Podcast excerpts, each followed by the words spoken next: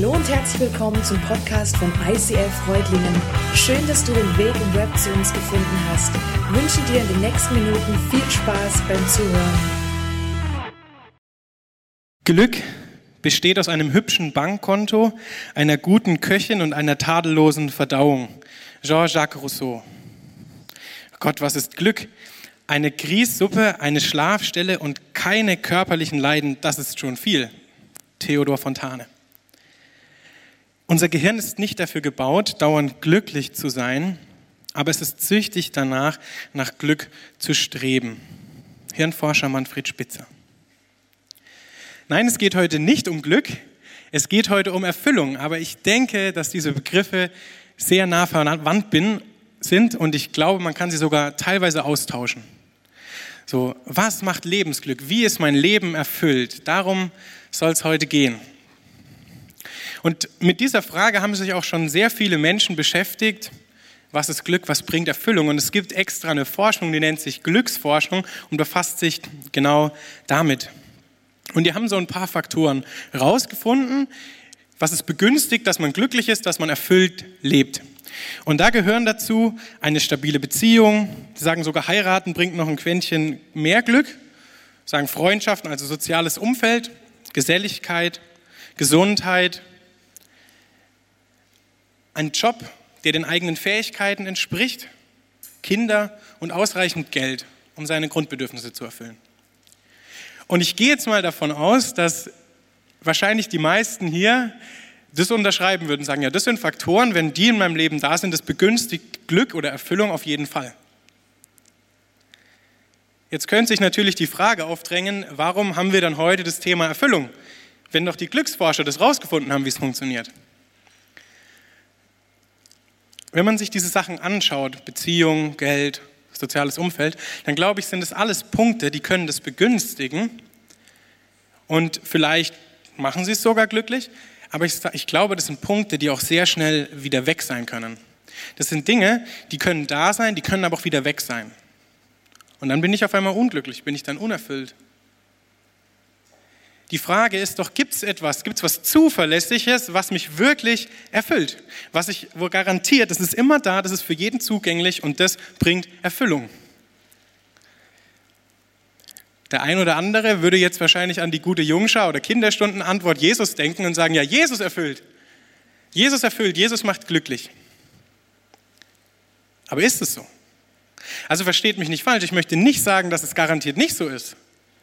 Aber ich kann mir auch vorstellen, wenn ich in die Realität reinschaue, dass sich der ein oder andere ziemlich verarscht fühlen kann von dieser Aussage. Weil er mit Jesus lebt und erlebt, dass es doch Leid gibt. Und er erlebt und er steckt gerade vielleicht auch, wir gucken in die Corona-Krise. Und ich weiß von Christen, denen es gerade echt nicht gut geht, weil das soziale Umfeld nicht da ist, weil es nicht schwer ist. Und die haben Gott. Deswegen ist, bin ich mit Jesus immer glücklich. Erfüllt Jesus wirklich. Erfüllung, Jesus, diese Beziehung erfüllt Jesus. Darum soll es auch heute in der Predigt gehen. Da werden wir nochmal drauf eingehen in der Predigt. Und ich freue mich mega, weil wir sind, wie schon vorhin der Mike gesagt hat, gerade im Hebräerbrief unterwegs. Wir sind in der Hebräer-Serie. Die Serie heißt King of My Heart. Wir haben uns damit befasst. Regierung und Bestimmung. Wie ist Gott? Wer ist er? Und wir befinden uns in der Serie und ich muss euch gestehen, ich liebe den Hebräerbrief. Ich bin wirklich ein Fan von diesem Brief. Ich bin allgemein Fan von der Bibel. Denn ich finde, die Bibel, mit der Bibel macht uns Gott ein unglaubliches Geschenk. Mit diesem Buch hilft Gott uns, ihn kennenzulernen. Das ist der direkteste, die direkteste Sache, wie wir wissen können, wie Gott ist, wie er denkt, wie er sich den Menschen vorstellt, wie er sich das Leben von den Menschen vorstellt, was gut fürs Leben von den Menschen ist, wie er selbst ist und wie er zum Menschen steht. Das finden wir alles in diesem Buch und ich liebe dieses Buch und es ist aufgeteilt in Neues Testament und Altes Testament. Wir haben Neues Testament, da geht es viel um Jesus. Das ähm, ist wahrscheinlich den meisten von uns geläufiger und auch einfacher. Jesus, Herr unseres Lebens, der hat, ist am Kreuz gestorben für meine Sünde und deswegen kann ich mit Gott leben. Das ist, fällt uns, glaube ich, leichter, als den meisten Menschen das Alte Testament fällt. Das ist so die Geschichte von so Schöpfung bis eben vor Jesu Geburt. Das ist das Alte Testament. Und da höre ich doch immer wieder, boah, die Personen damals und wie Gott da gehandelt hat und auch diese Institutionen, Priester, Opfer, hey, damit kann ich echt nicht so viel anfangen. Und jetzt kommt, warum ich so ein Fan vom Hebräerbrief bin. Der Hebräerbrief hilft uns, dieses zu verstehen, dass im Alten Testament ganz, ganz viele Personen, Institutionen und Ereignisse über sich hinausweisen ins Neue Testament auf Jesus hin. Und da hilft uns der Hebräerbrief, das zu verstehen. Ich sage mal so, er zeigt uns so Easter Eggs. Ich weiß nicht, wem der Begriff geläufig ist. Also Dinge, wo man ein Hinweis ist auf was, was mehr ist. Und in der Fachsprache nennt man das Typos, nur falls euch das mal wann anders begegnet. Das heißt Vorbild oder ein Schattenbild. Also wir sehen einen Schatten, der aber auf was viel Größeres hindeutet, nämlich auf Jesus. Und mit diesen Easter Eggs oder Typos oder Schattenbildern spielt der Hebräerbrief und erklärt, was er den Leuten sagen will. Und deswegen liebe ich den so. Aber lasst uns doch am besten in den Text einsteigen, in das Kapitel 3 und 4, da sind wir gerade. Leider kann ich es nicht komplett mit euch lesen und, und wir können da voll reingehen, weil die Zeit ist nicht. Ich mache das ein bisschen wie eine Filmpredigt. Wir werden ein paar Ausschnitte haben und ich werde was dazu erzählen und versuchen, das dann für euch greifbar zu machen. Aber umso besser, ihr könnt es danach selbst nochmal lesen. Das ist doch gut. Wir hatten Schon der, der, Autor von dem Hebräerbrief, der hat in den ersten beiden Kapiteln den Leuten, der Leserschaft deutlich machen wollen, hey, Jesus regiert im Himmel. Er sitzt auf dem Thron im Himmel. Und er hat deutlich gemacht, hey, es ist gut für euch, wenn er euer Leben bestimmt, weil er ist Gottes Sohn. Und wir kommen jetzt an den letzten Vers des zweiten Kapitels und gehen in den, in den ersten Vers des dritten rein. So möchte ich starten sagt, okay, Jesus ist Gottes Sohn, er ist, er ist wirklich Gottes Sohn und, und weil er selbst gelitten hat, als er versucht wurde, kann er auch denen helfen, die in Versuchung geraten. Aus diesem Grund sollt ihr euer Augenmerk auf Jesus richten, liebe Geschwister, auf den Apostel und hohen Priester unseres Bekenntnisses.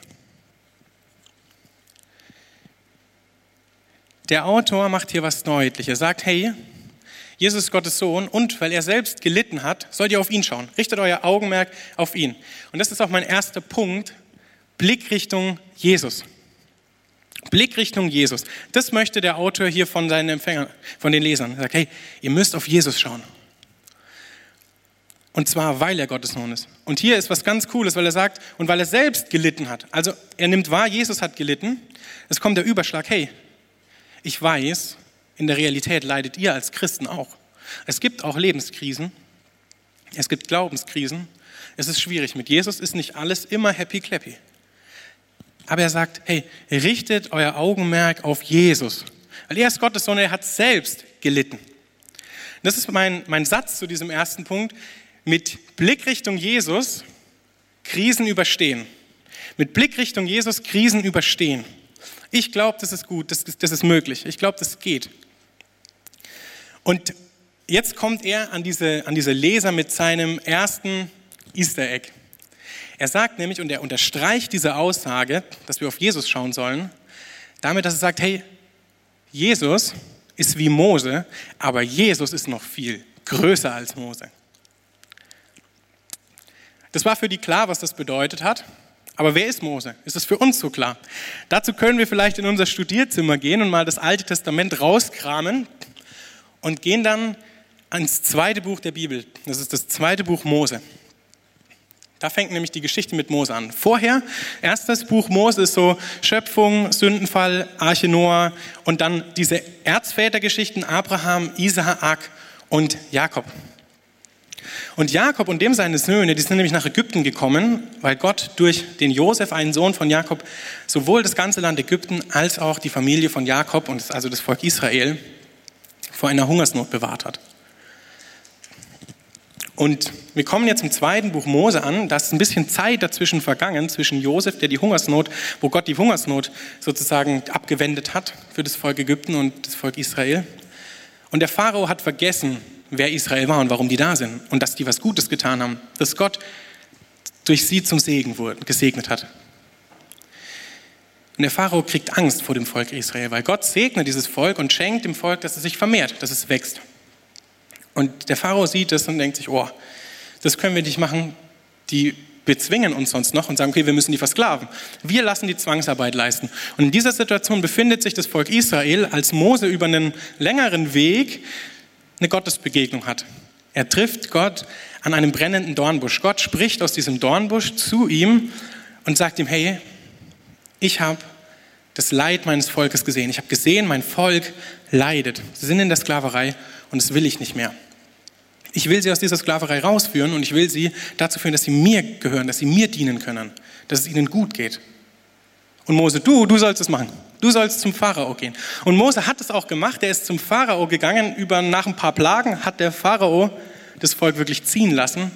Und Mose war dann der, hat das Volk geführt zu dem Land, das Gott ihnen verheißen hat. Durch Mose hat das Volk die Gesetze bekommen. Durch Mose hat Gott mit dem Volk geredet.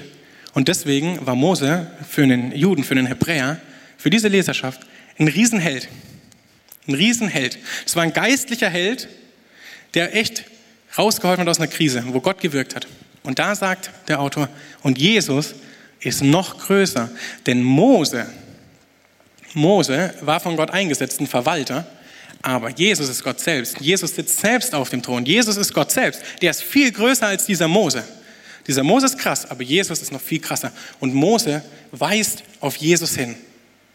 Weil Mose führt aus der Sklaverei in Ägypten raus und Jesus führt uns Menschen aus der Sklaverei der Sünde heraus in eine Beziehung mit Gott. Das ist, das ist das, was Jesus macht. Und Jesus ist viel, viel größer als Mose. Und das lernt man, wenn man die Bibel liest, solche Sachen. Das ist der Hammer.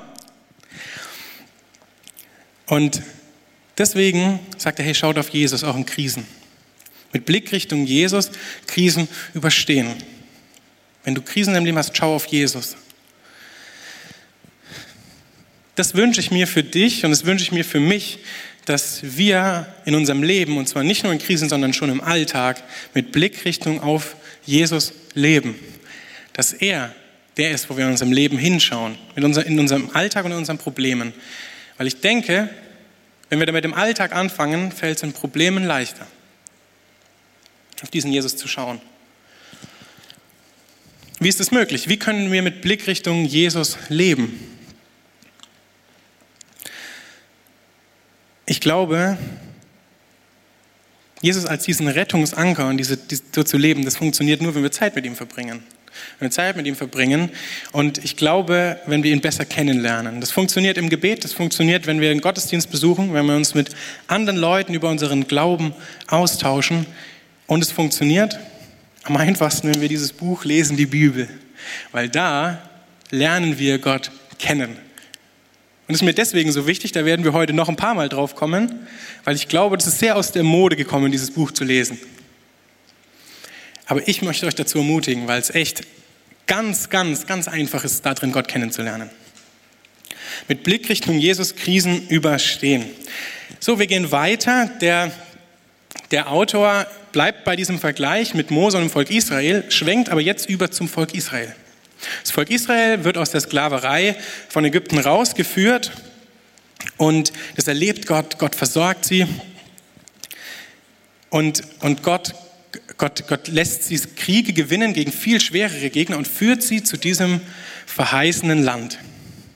Vor dieses Land, wo Gott sagt, hey, da wird es euch gut gehen, ich schenke euch dieses Land, das ist fruchtbar, da werdet ihr zur Ruhe kommen. Und dann passiert was, diese Situation spielt jetzt Vers 7 an im Hebräerbrief, Kapitel 3. Da sagt der Autor, darum beherzigt, was der Heilige Geist sagt, wenn ihr heute die Stimme Gottes hört. Verschließt euch seinem Reden nicht, wie es das Volk in der Wüste an dem Tag tat, als es gegen ihn rebellierte. Das Volk Israel stand vor diesem Land und sie haben Kundschafter ausgeschickt, und die kamen wieder und gesagt, das ist ein fruchtbares Land, das Land ist der Hammer. Aber alle, bis auf zwei, Josua und Kaleb, haben gesagt, das Land ist super, aber die Leute da drin sind viel zu stark. Wir können dieses Land nicht einnehmen. Und das Volk Israel fängt an zu motzen. Sie gehen zu Mose und sagen, Mose, was soll das? Warum hat Gott uns aus Ägypten rausgeführt? In der Sklaverei haben wir wenigstens gelebt. Sollen wir denn jetzt sterben? Tolle Sache, Mose, richtig gut. Und fürs Volk Israel heißt es dann, Gott will sie erst vernichten, Mose betet aber für dieses Volk und Gott lässt das Volk leben. Aber das Volk muss nochmal 40 Jahre durch die Wüste ziehen und keiner dieser Generation, die aus Ägypten ausgezogen ist, außer Josua und Kaleb, dürfen am Ende in dieses Land rein. Und der Autor von diesem Hebräerbrief, die Bibel warnt uns hier, verschließt euch seinem Reden nicht wie das Volk in der Wüste an dem Tag, als es gegen ihn rebelliert hat.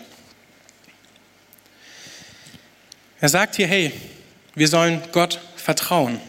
Das Volk hat nicht darauf vertraut, dass Gott das machen kann. Wir sollen auf Gott vertrauen. Das ist auch der, der nächste Punkt, Gott vertrauen. Und das wünscht sich der Autor für uns, dass wir in unserem Leben, auch wenn es unbequem wird, Gott vertrauen können und an ihm dranbleiben können. Dass wir wirklich darauf vertrauen, dass Jesus regiert, dass er Gott ist und dass es gut mit uns meint. Vertrauen heißt aus meiner Sicht nicht nur zu wissen, dass es Gott gibt, das wusste das Volk Israel auch, sondern darauf zu vertrauen, dass dieser Gott allmächtig ist und es absolut gut mit mir meint. Dass er absolut mächtig ist und es absolut gut mit mir meint. Und das, dieses Vertrauen, das führt dann dazu, dass ich Jesus auf dem Thron meines Herzens schätze. Dass er der King of my heart ist. Und dann, dann können wir auch Gott gehorchen. Wenn wir dieses Vertrauen in Gott haben, dann können wir ihm gehorchen, weil wir wissen, er ist allmächtig und er meint es gut mit mir. Aber so ein Vertrauen entsteht nicht einfach durch, ja, ich vertraue jetzt mal Gott.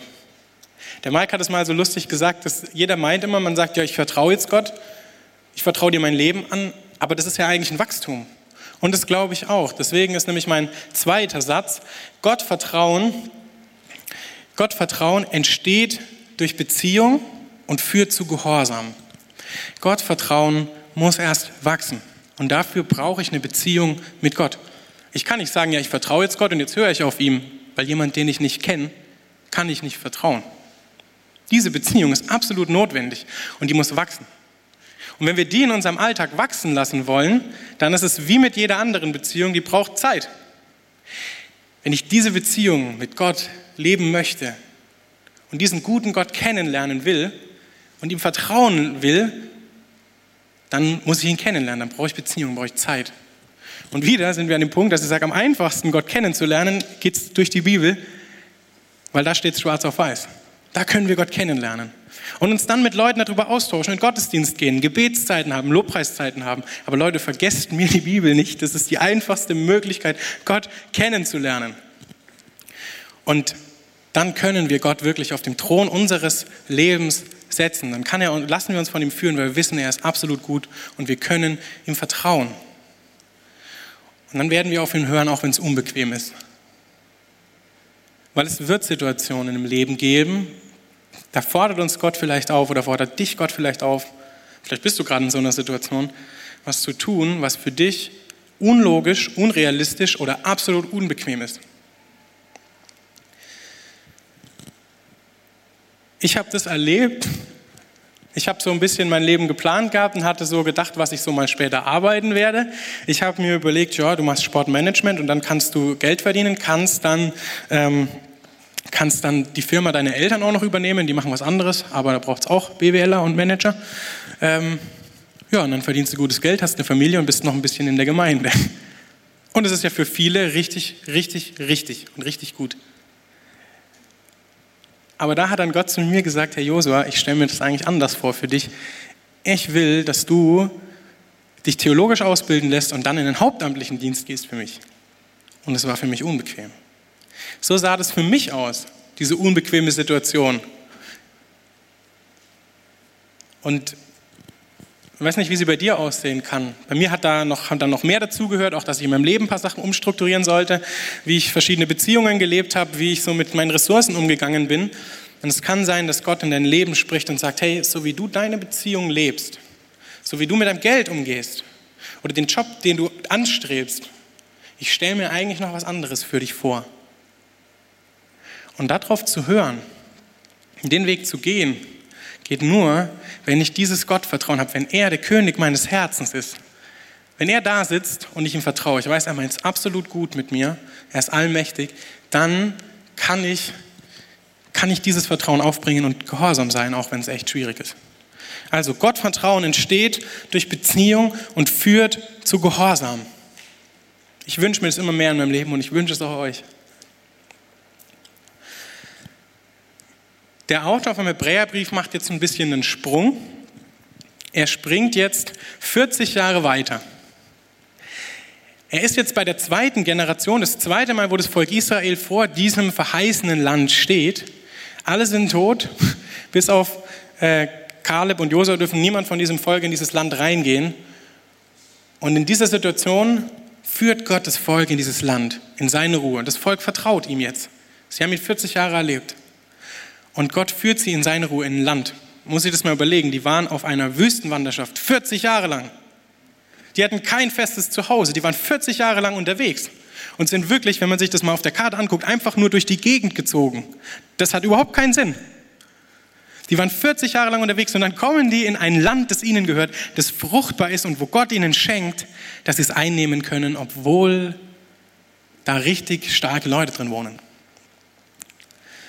Und er kommt zu diesem Punkt und er erklärt uns, hey, aber diese Ruhe, das was damals für das Volk Israel war, das ist noch nicht das, wo Gott, wo Gott euch hinführen will. Er macht den Vergleich wieder zur Gemeinde. Diese Landnahme, dieses Land deutet auf was viel Größeres hin für euch. Und für das lohnt es sich, alles zu investieren. Es ist für euch die Erfüllung. Und er sagt, darum müssen wir kämpfen. Er sagt, denn wer in diese Ruhe hineinkommt, wird sich von all seiner Arbeit ausruhen, so wie Gott von der seinen ruhte. Wir wollen deshalb alles daran setzen, zu dieser Ruhe zu gelangen, um nicht wie jene frühere Generation durch den gleichen Ungehorsam zu Fall zu kommen. Er fordert uns auf, wie dieses, diese zweite Generation vom Volk Israel, wie als sie das zweite Mal vor dem Land standen, alles daran zu setzen, da reinzugehen und diese Ruhe, diese Erfüllung in Anspruch zu nehmen. Dazu fordert er uns auf, hey, das lohnt sich dafür zu kämpfen. Und das ist nämlich mein dritter Punkt, erfüllt. Erfüllt. Gott möchte uns füllen. Gott möchte uns diese Erfüllung schenken. Erfüllt. Was wir hier aber auch sehen ist, dass der Autor sagt, und er schreibt es an Christen, wir wollen deshalb alles daran setzen, zu dieser Ruhe zu gelangen. Bedeutet, diese Ruhe, diese Erfüllung, die ist noch nicht ganz da.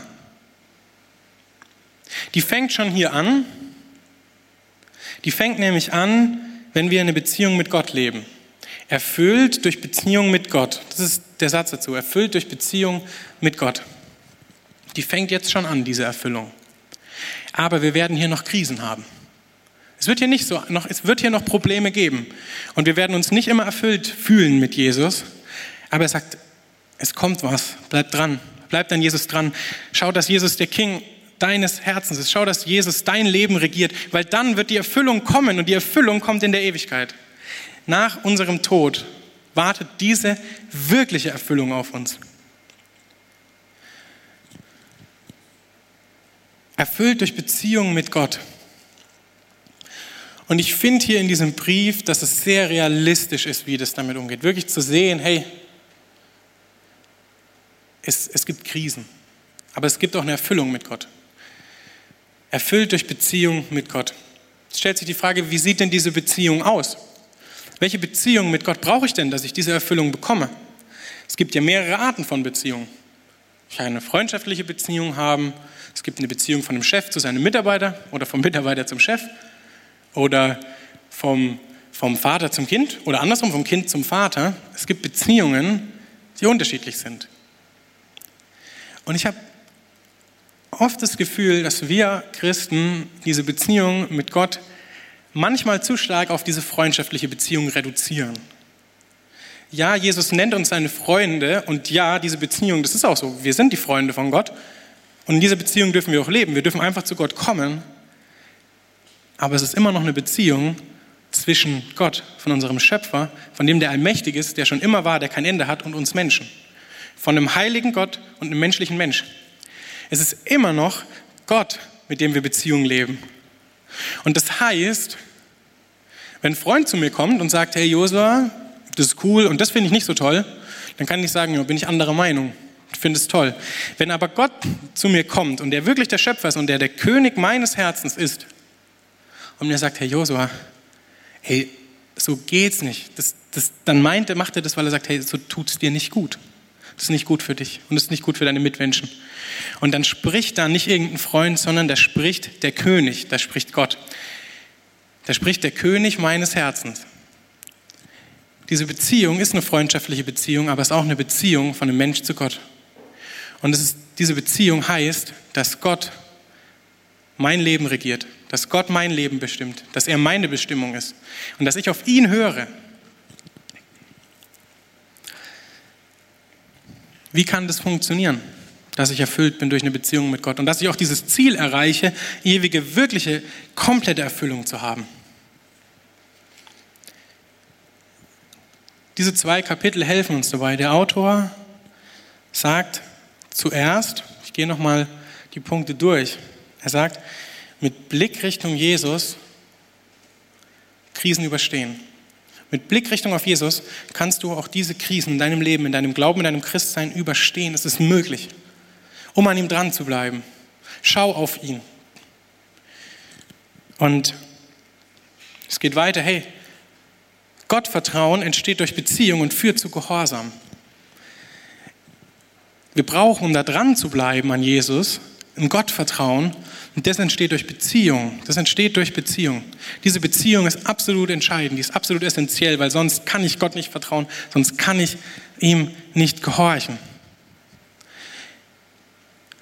Und das wünsche ich uns, weil wenn wir nämlich an Gott dranbleiben, wenn Gott jetzt hier schon anfängt, der König unseres Herzens, wenn er anfängt, der König deines Herzens zu sein, wenn er auf dem Thron eines Lebens sitzt, dann fängt eine Erfüllung hier an, die aber noch nicht zu Ende ist. Weil die endet erst im Himmel. Da müssen wir realistisch sein und es wird schwierig sein, teilweise an Jesus dran zu bleiben. Aber wir sind erfüllt durch eine Beziehung mit Gott. Er füllt uns. Gott kann uns füllen. Ich finde es in diesem Zusammenhang sehr interessant bei Erfüllung das Zitat vom dem Hirnforscher Manfred Spitzer. Der sagt, das habe ich am Anfang vorgelesen, unser Gehirn ist nicht dafür gebaut, dauernd glücklich zu sein. Aber es ist süchtig danach, nach Glück zu streben. Dieses süchtig nach Glück zu streben, das hat mich nicht losgelassen. Weil für mich das das sehr unterstreicht, dass in Menschen irgendwo tief drin dieser Wunsch nach Erfüllung, dieser Wunsch nach Glück liegt und der aber nicht, nicht hier, hier nicht, nicht enden wird. Diese Erfüllung, dieses, dieses Streben nach diesem Glück zeigt für mich, dass uns eigentlich was fehlt. Und das ist diese absolute Beziehung mit Gott, die aber erst nach unserem Tod wieder komplett möglich ist. Die fängt hier an, aber die ist erst dann 100% vollendet.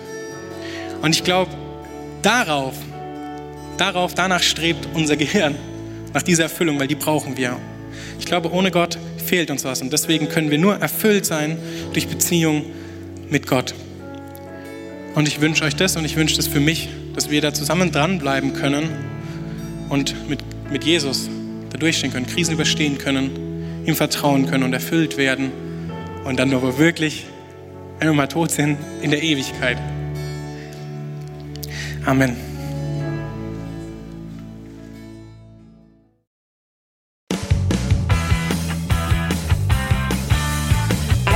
Reutlingen sagt Dankeschön fürs Reinklicken. Weitere Infos findest du unter www.icf-reutlingen.de.